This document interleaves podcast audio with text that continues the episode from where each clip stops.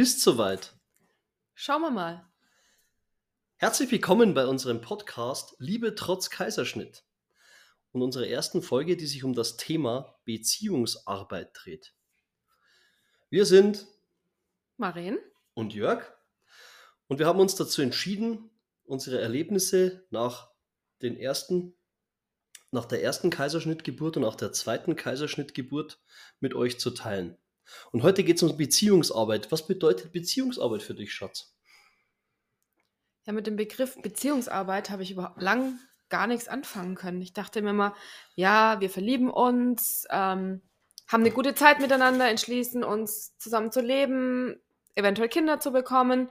Und es läuft dann schon so von selbst, dachte ich. Und muss dann feststellen, so einfach ist es nicht. Denn die Beziehungsarbeit, so habe ich es für mich festgestellt, die beginnt gar nicht in der Beziehung zu meinem Partner und meinem Verhalten oder meinen Ideen für die Beziehung, sondern die beginnt viel, viel früher bei mir selbst. In der Beziehungsarbeit zu mir selbst. Und, und was ist die Beziehung? Was beziehst du da? Da beziehe ich Wer bin ich überhaupt? Was hm. brauche ich? Was sind meine Bedürfnisse? Was tut mir gut? Was will ich? Ähm, wo will ich hin? Was kann ich? Was kann ich gut? Was kann ich vielleicht auch weniger gut? Was bringe ich in die Beziehung zu mir und zu meinem Partner ein? Ja, und dann ist noch das Wort Arbeit. Und bei diesem Wort Arbeit, da spüre ich ganz negative Konnotationen. Das ist ja oft mit Leid oder mit Stress verbunden und ähm, wenig mit Freude. Und ich denke, die Kunst ist eben in der Freude zu agieren, auch wenn es manchmal schwerfällt, wenn Frustrationen bei mir, in mir sind oder eben in der Beziehung au auferstehen. Aber was hat das eigentlich alles mit dem Kaiserschnitt zu tun, dass wir da arbeiten dran müssen, dass man eine Beziehung reparieren muss, dass man da reingreifen darf, dass es eben nicht so von selbst läuft und ein Selbstläufer ist? Ja, also mal völlig dahingestellt, ob ein Kind auf natürlichem Wege auf die Welt kommt oder ähm, einen Kaiserschnitt braucht, um auf die Welt zu kommen. Es verändert das Leben der Eltern mal radikal. Auf einmal ist da so ein kleiner, hilfloser Wurm, der seine Bedürfnisse hat, der die auch lautstark ja, kundtut und dem völlig wurscht ist, welche Tageszeit ist, wie es den Eltern geht, der einfach hilflos ist und deine Hilfe braucht. Und du alles stehen und liegen lässt, um diesem kleinen, hilflosen Wesen ja, zu unterstützen, zu helfen. Und was passiert dann ganz häufig? Naja, so wie es uns ergangen hat, die Liebe bleibt auf der Strecke. Genau, weil sich alles um dieses kleine Menschlein dreht, dass du ab der Sekunde, wo du es das erste Mal siehst und hörst, über alles liebst. Und so ein Kaiserschnitt, um darauf zurückzukommen, also was da tatsächlich passiert, ist im Namen ja schon enthalten Schnitt. Du wirst als Frau aufgeschnitten, um dieses Kind auf die Welt zu holen. Und was passiert bei einem Schnitt, wenn ich auf Papier schneide, wenn ich ein Brot zerschneide? Es wird immer was durchtrennt. Es wird was geteilt. Und so ist es auch bei einem Kaiserschnitt, bei dieser doch sehr großen OP. Und zwar werden die Energiebahnen und die Nerven und die Muskeln und alles, was, die Hautschichten, alles, was da ist, wird durchtrennt. Ja, aber das wächst ja auch wieder zusammen. Also würde ich jetzt mal ganz pragmatisch sagen, kann ja nicht so schlimm sein, ist ja nur eine Narbe. Ich sage das bewusst, weil mir natürlich schon klar ist, dass das eben nicht nur eine Narbe im Körper ist, sondern auch viel tiefgreifender geht und in unsere Beziehung hineinregiert hat. Da dürfen wir gleich drüber reden, aber du hast ja, äh, beschreitest gerade einen Ausbildungsweg in Richtung Energiebahnen und ähm, hast dich sehr tiefgründig damit beschäftigt, was der Kaiserschnitt bei dir bewirkt und äh, ausgelöst hat. Beschreib doch das mal, was da passiert ist bei dir, wie du dich gefühlt hast, weil ich denke, es geht da draußen einigen so und für diejenigen, die das Thema vielleicht im Vorfeld äh, einer Geburt anhören, ungefähr 30 Prozent der Geburten in Deutschland werden per Kaiserschnitt gemacht. Ob jetzt gewollt oder nicht, ist auch egal. Wir wollen das auch nicht verteufeln. Im Gegenteil, ohne Kaiserschnitt wäre meine Frau nicht mehr am Leben und auch mein Sohn und auch unser zweiter Sohn wäre nicht auf die Welt gekommen. Ich bin dieser medizinischen Praxis äußerst dankbar äh, auf der einen Seite. Auf der anderen Seite wird ein Thema nicht angesprochen, das uns sehr hart getroffen hat und wir sind uns sehr, sehr sicher, dass das andere auch trifft. Aber was hast du dazu zu sagen? Wie ging es dir denn dann danach? Also ich möchte da noch ein bisschen früher ansetzen, bevor wir auf die Gefühle und die Energie gehen, nämlich nochmal auf das Phü ähm, Physische. Eine Narbe, eine OP, eine solche OP hinterlässt natürlich eine Narbe. Und jeder, der, egal wo am Körper schon mal eine Narbe hatte, der weiß, wenn man mit dem Finger drüber streicht oder wenn, wenn du an diese Narbe rankommst, es fühlt sich anders an. Bis hin zu, es ist extrem schmerzhaft oder druckempfindlich oder tastempfindlich. Und so war das bei meiner Narbe auch. Also ich konnte mich am Anfang gar nicht richtig bücken. Ähm, Kleidung hat gerieben. Mich selbst an der Narbe zu berühren, hat mich wahnsinnig viel Überwindung gekostet, auch wenn ich wusste, für die Narbenpflege ist es wichtig und heilsam allein diese Gefühle, das kannte ich nicht. Mein Bauch hat sich bis dato vor Geburt und während, während Schwangerschaft und vor Schwangerschaft ganz anders angefühlt. Das war nicht mehr ich, das war auf einmal ein Teil von mir, der war fremd auf der physischen Ebene. Auf der psychischen Ebene, auf der energetischen Ebene ist es absolut so, dass ich alles, was unterhalb dieser Narbe war, nicht mehr gespürt habe. Das heißt jetzt nicht, dass ich nicht gespürt habe, wenn meine Beine eingeschlafen sind oder wenn ich auf Toilette musste, sondern gespürt in der Gefühlswelt. Das heißt, ich habe nicht mehr, ich habe keine Freude mehr verspürt. Ich habe, ähm, ich war nicht glücklich. Ich habe kein Glück verspürt und meine Libido war komplett weg, wow. abgeschnitten, nicht mehr da. Also ich habe nicht wahrgenommen, wenn mich etwas angemacht hat. Hat mich überhaupt noch was angemacht? Auch eine interessante Frage. Also ich angemacht meine... im sexuellen Sinn oder angemacht im Gefühlssinn zu sagen, ja, das macht mich an, ich freue mich darauf, ich will das haben und ich will es erleben oder, oder wie, wie dürfen wir das verstehen? Also ja, auf beide Arten. Okay. Meine Aussage hat jetzt aber eher, also ich hatte jetzt im Hinterkopf eher den, den sexuellen Aspekt. Ich war, mich hat nichts mehr im sexuellen Sinne angemacht. Ähm, wenn ich mich an die Zeit davor erinnert habe, dann war es schon so, dass ich in meinem Unterleib ein Kribbeln gespürt habe, wenn es soweit war, wenn ich, wenn ich heiß war, wenn ich Lust hatte, wenn ich ähm, erregt war.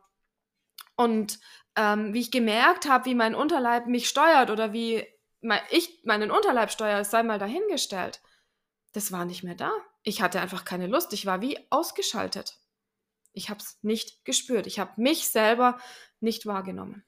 War dir das von Anfang an so bewusst und klar? Hast du das für dich selber so reflektieren können anfangs? Oder wie, wie war es eigentlich, wenn du dich zurückerinnerst, genau für dich? Ich habe mich null, also mir war das null bewusst. Ich habe, das Kind war da, äh, alles neu, ähm, auf einmal eine Riesenverantwortung für dieses mini kleine Wesen. Unser Zusammenleben hat sich logischerweise verändert, weil ich jetzt zu Hause war und ich habe funktioniert ich habe das Kind versorgt, ich habe den Haushalt mehr oder weniger geschmissen, ich habe mich auch viel ausgeruht und bin in eine Schiene gerutscht.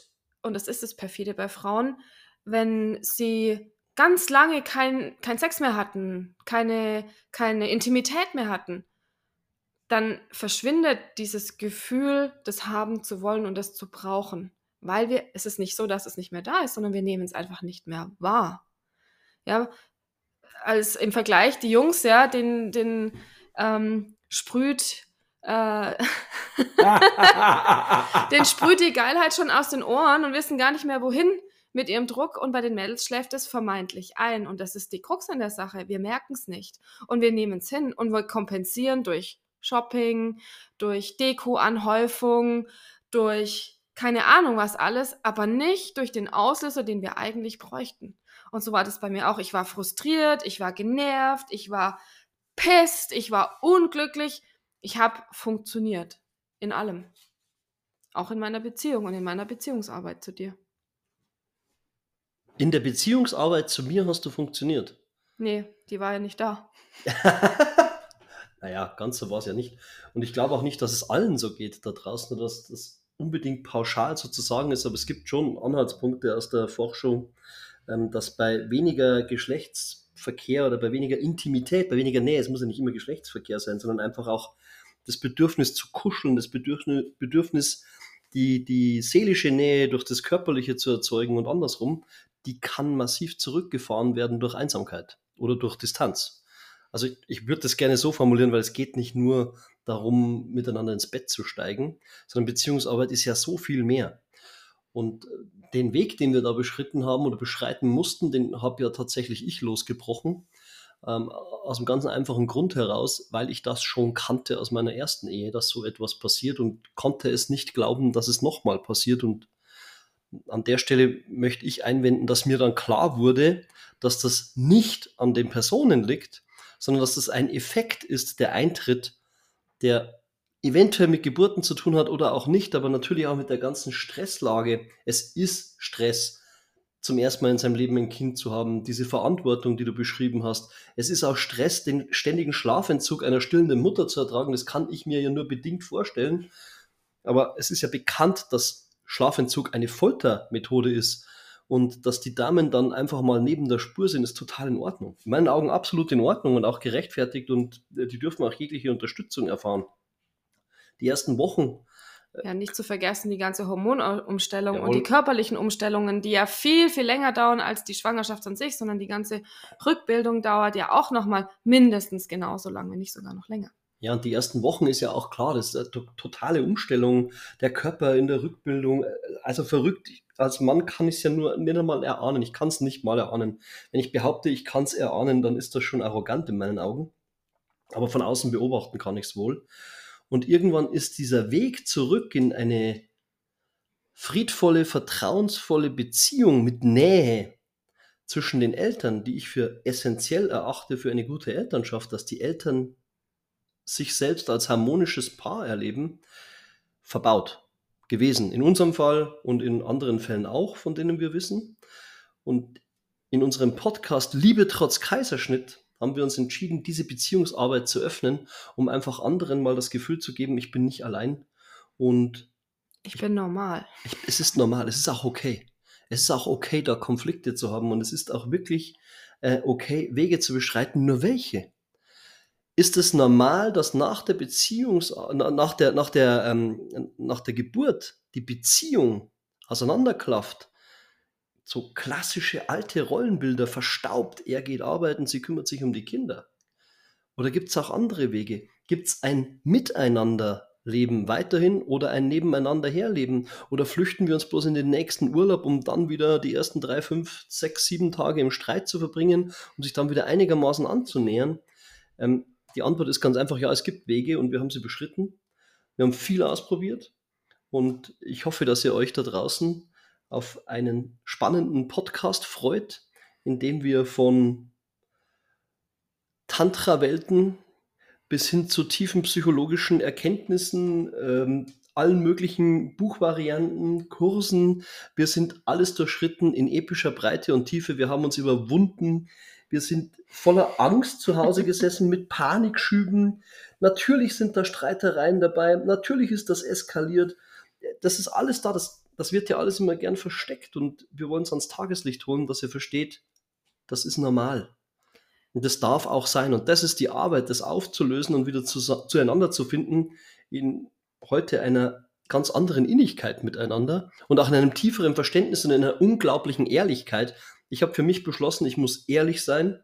Ich muss wirklich ehrlich sein, nicht pseudo-ehrlich, sondern wirklich ehrlich sein zu mir selbst. Wo bin ich? Was kann ich? Was weiß ich über mich? Was möchte ich gerne herausfinden? Was tut unserer Nähe gut? Und worauf beziehe ich mich in mir selbst? Und was kann ich dir geben, damit du einen Bezug zu mir findest? Das ist für mich Beziehung. Und die Arbeit, die steckt großteils in mir selbst.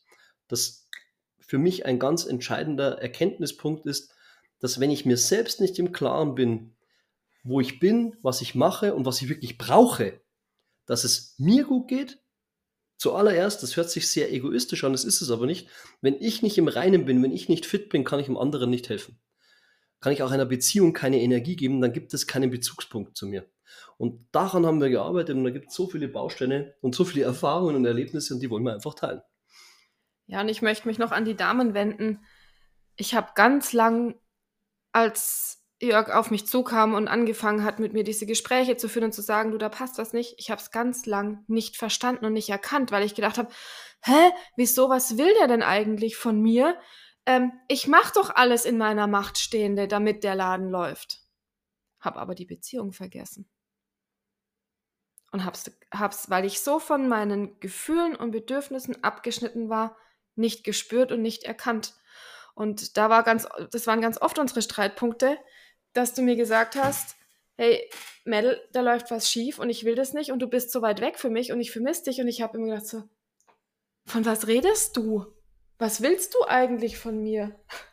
Genau, ich funktioniere doch brav, ich robote doch vor mich hin, alles ist versorgt, alle haben was zu essen, äh, die Klamotten sind gemacht und alle können eigentlich funktionieren gehen. Ende der Geschichte.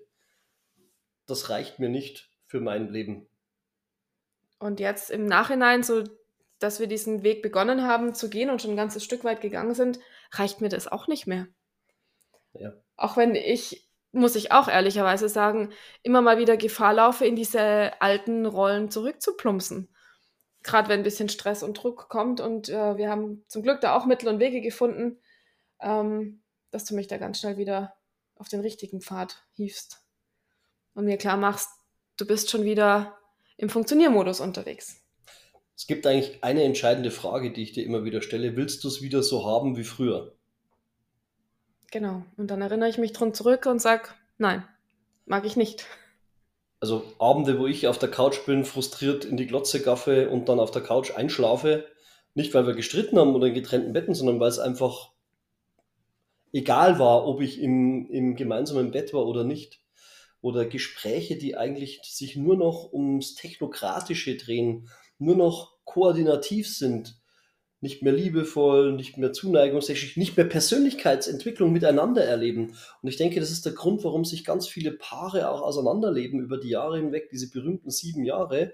Und diese berühmten sieben Jahre, die können auch mal acht oder sechs oder fünf sein, ist mir auch egal, ob das, äh, ob das immer so ist. Aber diese berühmten sieben Jahre, um die mal zu nehmen, die kommen ja nicht von ungefähr, weil plötzlich der eine geht weiter oder in eine andere Richtung und der andere kommt nicht mit.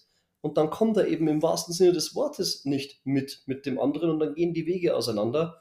Und wie wir das für uns aufgelöst haben, ist sicherlich nicht der Heilsweg, ist sicherlich von vielen Irrungen und Wirrungen durchdrungen und noch lange nicht zu Ende. Aber der Grund, warum wir jetzt uns hier öffnen, ist, dass es eine Inspiration für andere sein soll, offen mit solchen Themen umzugehen vor allen Dingen auch mit dem Thema Intimität. Ich sage bewusst Intimität, weil Intimität ist nicht Geschlechtsverkehr alleine, ist viel mehr. Einfach die körperliche Wärme und Nähe, die wir Menschen dringend brauchen, auch wir Erwachsenen und vor allem wir Männer, auch wenn uns das gerne ausgeredet wird oder wir uns das gerne ausreden wollen. Wie entscheidend die ist für Bindung und Liebe, Aufrechterhaltung der Liebe. Menschen, die bis ins hohe Alter kuscheln, Menschen, die bis ins hohe Alter Händchen halten, Menschen, die sich jeden Tag ähm, auf die Seite des liebevollen Schönen schlagen und das dem anderen auch mitteilen und nicht nur für sich denken, es passt schon, wenn er was zum Essen hat, dann ist das ja Liebe genug und so ein Quatsch.